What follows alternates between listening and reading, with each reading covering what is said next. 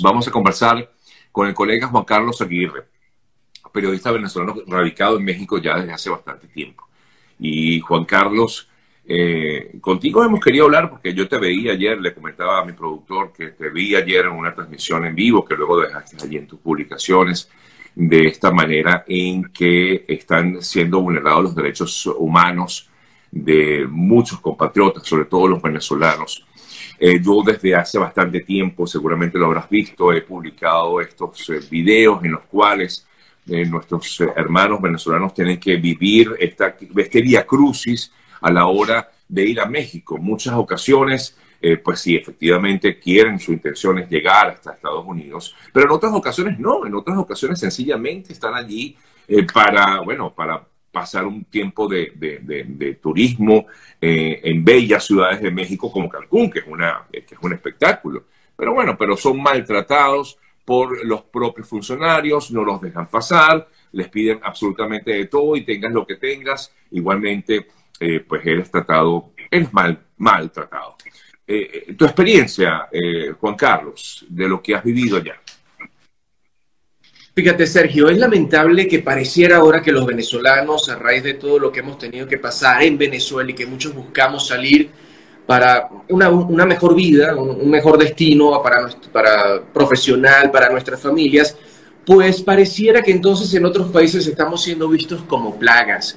Y esa sería la impresión en México que los venezolanos están tomando en este momento, que son recibidos como plagas, pero además como presas eh, muy suculentas, digamos, para algunos personeros o funcionarios de ciertas dependencias del gobierno federal, entre ellos el Instituto Nacional de Migración, porque muchos venezolanos, como tú bien lo dices, vienen a pasar vacaciones, pero también es cierto que otros tantos vienen a tratar de pasar a los Estados Unidos utilizando a México como puente o para quedarse en México y buscar trabajo, pero hay que tener en cuenta que México, si está suscrito a todos los planes o a todos los programas, a todos los convenios internacionales, para lograr refugio a personas que estén huyendo de sus países porque sus vidas corren peligro o su libertad corre peligro por persecución política, de raza o incluso de, preferencias sexuales, pues aquí lo que se están encontrando es con una barrera por el gran número de venezolanos que han salido. Algunas instituciones hablan de más de 6 millones de venezolanos fuera del país en los últimos años.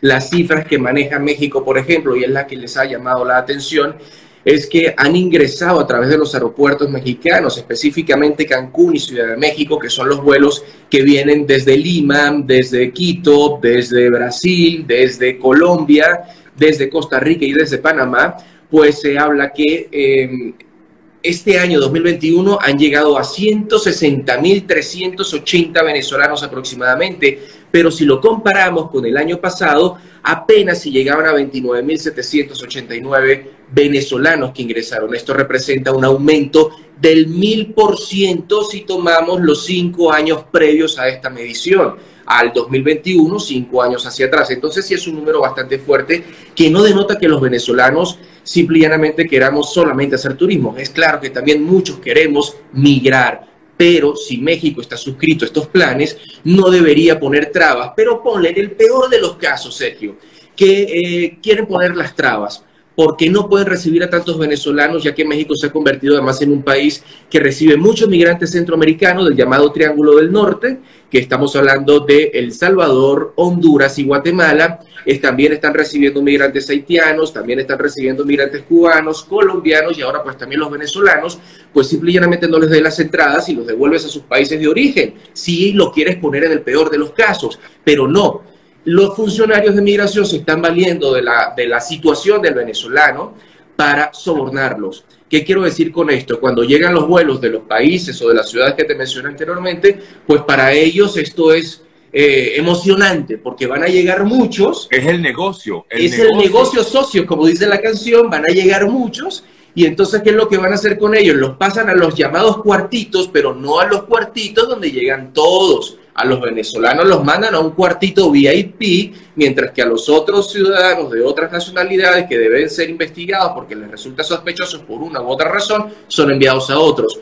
Cuando estos venezolanos... Un, un cuartitos VIP, esto es la primera vez que lo escucho. Eh, cuartitos VIP, pero perdóname, pero estos cuartos son los que son eh, de que tienen eh, 10 grados centígrados, de, porque son súper fríos. ¿Esos son los cuartos VIP?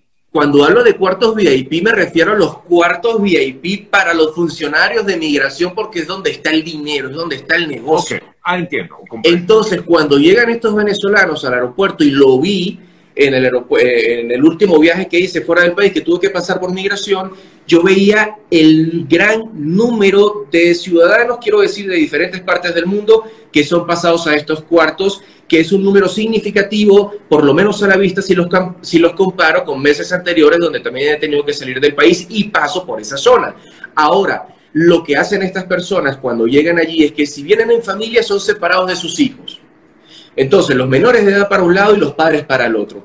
Los padres entran a este cuarto y en este cuarto los empiezan a interrogar, pero con la acusación ya estigmatizada previa de que ustedes vienen a México a migrar, a llegar a los Estados Unidos, a utilizar el país como puente para llegar a los Estados Unidos vía terrestre, peatonal, sea caminando por las distintas fronteras, saltándose el muro, nadando a través del río o eh, como le pasó a, una, a un colega, no voy a decir si es hombre o mujer, por ahora, porque sí vamos a tener una entrevista más adelante con, con esta persona, pero además colega, cuando dice yo vengo a hacer turismo, yo no tengo necesidad de esto, soy periodista, tengo trabajo en mi país, ah, eres periodista, entonces con mayor razón estás buscando salir de Venezuela porque ustedes son perseguidos en su país.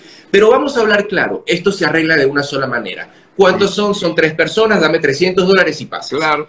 Esta persona tuvo que dar los 300 dólares para poder pasar, pero claro, periodista al fin está mirando todo y lo que ve cuando abren la gaveta y meten los 300 dólares es que esos 300 dólares era el pico de lo que se encontraba guardado en esa gaveta.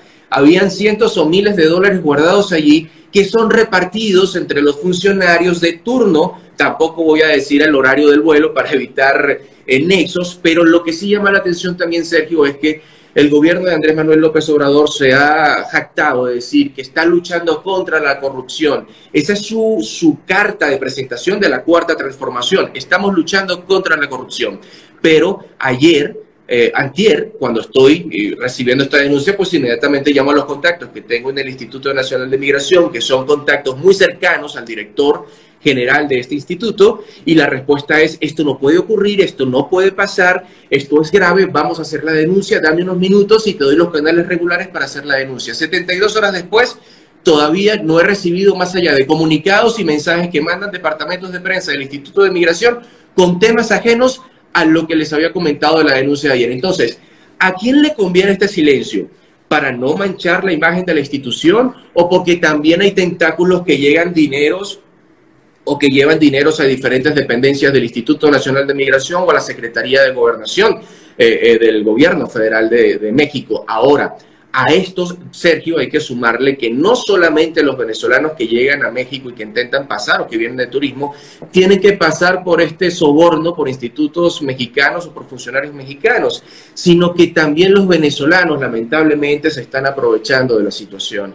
Entonces ya hay mafias mafias, que incluso muchos llaman las mafias de los maracuchos, que hacen el negocio desde Venezuela y desde Venezuela se hace toda esta red para que muchos venezolanos cuando lleguen al paso fronterizo, justamente en migración, sea Cancún, sea la Ciudad de México, pues ya tienen pagado su pase. Entonces, esos 100 dólares, 200, 300 dólares que le piden a cada una de estas personas para intentar pasar el control migratorio, pues esto ya viene pagado, prácticamente pactado desde antes, con tarifas un poco más altas porque se les está asegurando el paso. Entonces, estos venezolanos llegan allí, pasan tranquilamente, pero afuera los están esperando los ahora coyotes aéreos o de aeropuerto, que los reciben, les toman fotografía a cada una de las personas que llegan para dar la fe de vida de que han llegado a territorio mexicano y que ya están con ellos los van amontonando en un rincón, sea del aeropuerto de la Terminal 1 o del Terminal 2, y allí esperan a que llegue todo el grupo que tienen que esperar para luego llevarlos a las, a las respectivas casas de aguante. Ahora, estas personas en los baños, en los aeropuertos, Sergio, estas personas pues van a los baños y allí hacen la primera transacción donde tienen que pagar la primera cantidad de dinero que ronda unos 900 dólares. Esos dólares son los que se les van a pagar a los funcionarios del aeropuerto. Luego estas personas se van, como te digo, a las respectivas casas donde se quedan un día, dos días, hasta que reciben el llamado de autorización desde el norte de México para decirles ya pueden venir a Reynosa, a Ciudad Acuña, a Ciudad Juárez, a Mexicali y a para pasar y allí desembolsan el resto del dinero que puede rondar en total por persona entre 3 mil y 5 mil dólares, dependiendo el perfil del personaje que vaya a pasar. Ahora, yo, yo te consulto, eh, Juan Carlos, nada de esto garantiza que la persona logre entrar a Estados Unidos. Lamentablemente vimos el caso del día de ayer, donde una mujer eh, pasó con su hija y, la niña se ahogó. Ah, nada garantiza que esto realmente eh, te permita entrar en territorio estadounidense. Además que luego viene el otro problema aquí en Estados Unidos, una vez que entras a, este país. Eh, es que ahí hay mala información, Sergio, porque como bien dices, nada garantiza que tú pases a Estados Unidos pero mucho menos garantiza que tú permanezcas en los Estados Unidos. Entonces, sí, hay la, la, consigna de que es más fácil pasar con estas personas porque algunos te pueden pasar en botecitos en las noches o saben los pasos precisos donde puede haber menos corrientes si lo van a hacer por el río o donde es fácil brincar el muro sin eh, riesgo a que cuando caigas te fractures o vayas a tener algún, algún daño físico. Pero hay que tener en cuenta también que los Estados Unidos eh, a raíz de estas decisiones que se han tomado en las Cortes, que quienes vienen en los Estados eh, Unidos las conocen muy bien, pues esa decisión de quédate en México, pues continúa vigente, no como lo intentó hacer Joe Biden en el principio de su gobierno. Entonces, el hecho de que seas venezolano te da una ventaja que posiblemente puedas quedarte en los Estados Unidos en alguno de estos refugios de migración de, de, la, de los Estados Unidos. Pero tampoco hay seguridad, te pueden devolver y decirte, te quedas esperando en México. Eh, ahora, eh, con esta decisión, que por cierto se hace efectiva en dos días, el 21 de, este mes, comenzaría ya la aplicación eh, de la visa para los venezolanos. ¿Tú crees que esto pueda cambiar? que estas mafias de pronto pues ya mermen un poco? Fíjate, Sergio, que eh, a mí me pasaba algo, una vez eh, cuando trabajaba para NTN 24 tuve que cubrir las elecciones en Haití, pero pasé por República Dominicana en la frontera y tuve que pagar una visa que en su momento me costó 180 dólares. Ya con mi visa para entrar a Haití una sola vez, entrada por salida, llego a la aduana al otro lado, ya en Haití, y allí tuve que pagar 300 dólares para poder pasar, teniendo una visa que me permitía mi acceso a la República Haitiana. Entonces, esto no quiere decir que va a garantizar ahora que todo mexicano que pueda demostrar además dentro de los requisitos que tienes un ingreso mensual o un movimiento mensual de aproximadamente 2.500 dólares al cambio, te va a poder garantizar que una vez llegues a México tienes el acceso garantizado, porque también dentro de los artículos de este convenio o de esta imposición de visa que ahora ha impuesto la Secretaría de Gobernación de México y el gobierno federal, pues te está diciendo que esto no garantiza la internación del ciudadano a territorio mexicano porque tiene que cumplir con otros requisitos. Es decir, que si el funcionario de migración, y lo sabemos, no le da la gana o dice que aquí falta algo, pues vas a pasar, pero me tienes que pagar ya no los 300 dólares, ahora seguramente la tasa va a aumentar porque la demanda de personas que van a intentar ingresar de manera irregular, pues va a disminuir y el negocio no se puede acabar. Entonces, esto va a continuar, Sergio. Tal vez no en la misma cantidad de venezolanos a un cuartito, pero tal vez sí en cantidades mayores, en dinero que cada venezolano tenga que pagar, no solamente por el costo de la visa, por el costo de los dineros que tiene que mover mensualmente en su cuenta, en su cuenta para que le den ese acceso, sino que ahora la tarifa se va, a se va a incrementar porque, bueno, las cosas ya no están tan fácil para que tú puedas pasar. Ahora tienes que mostrarme la visa, ahora tienes que tener esto y yo me voy a agarrar de alguna tontería para decir que no puedes pasar y si lo quieres hacer tienes que pagar, pero seguramente, insisto, ya no serán 100 dólares por persona, sino 300 o 400. Y si las mafias cobraban 3.500, 4.000, ahora serán 6.000 o 7.000. Insisto, Sergio, el, el negocio seguramente no va a terminar y los perjudicados obviamente van a ser los venezolanos que vienen de turismo, pero también los venezolanos que están buscando salvar su vida o guardar su libertad. Yo supongo que aquel venezolano que quiere ir a México a hacer turismo ya no lo piensa, ya no pensará en México como un destino turístico, ya más bien buscará a no opciones.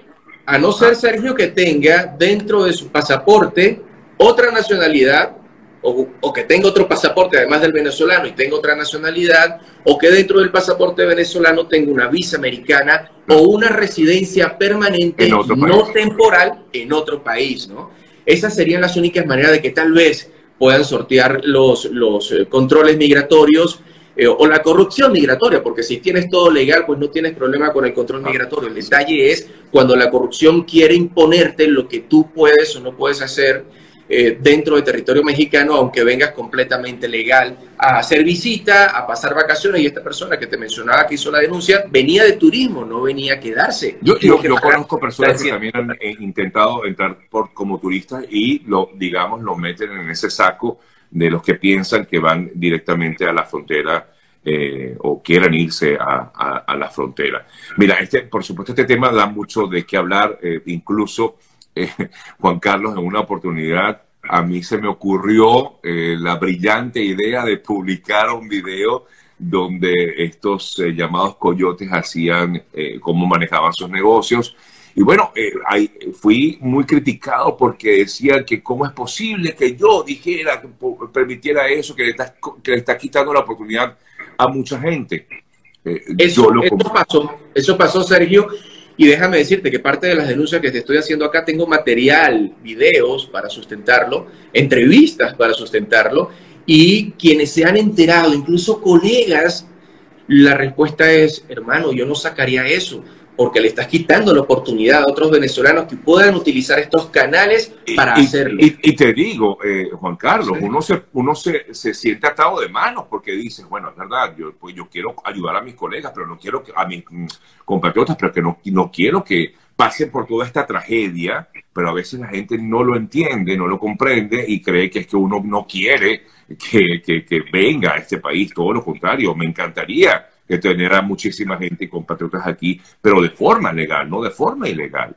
Cuando ves la noticia de la niña de 7 años fallecida, ahogada en el río Bravo, en el río Grande, dependiendo del lado que lo veas, pues eh, es donde te entra esa disyuntiva entre hasta qué punto debes denunciar esto, hasta qué punto no, hasta qué punto realmente es seguro hacerlo con coyotes, hasta qué punto realmente no es serlo, porque recordemos que también los 57 centroamericanos, haitianos y cubanos que fallecieron días atrás o semanas atrás en un camión que venían atravesando la frontera y el camión se desbocó, se volteó y más de y estas 57 personas fallecieron, lo hicieron pagando y lo hicieron con un coyote.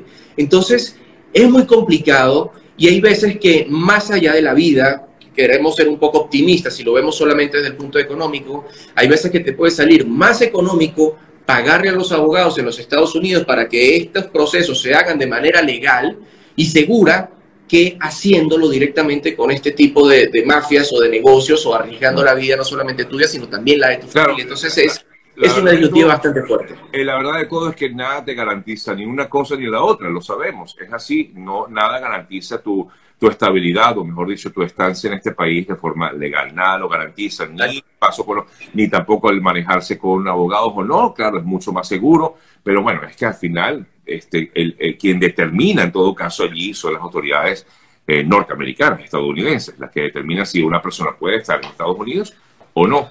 Eh, es así.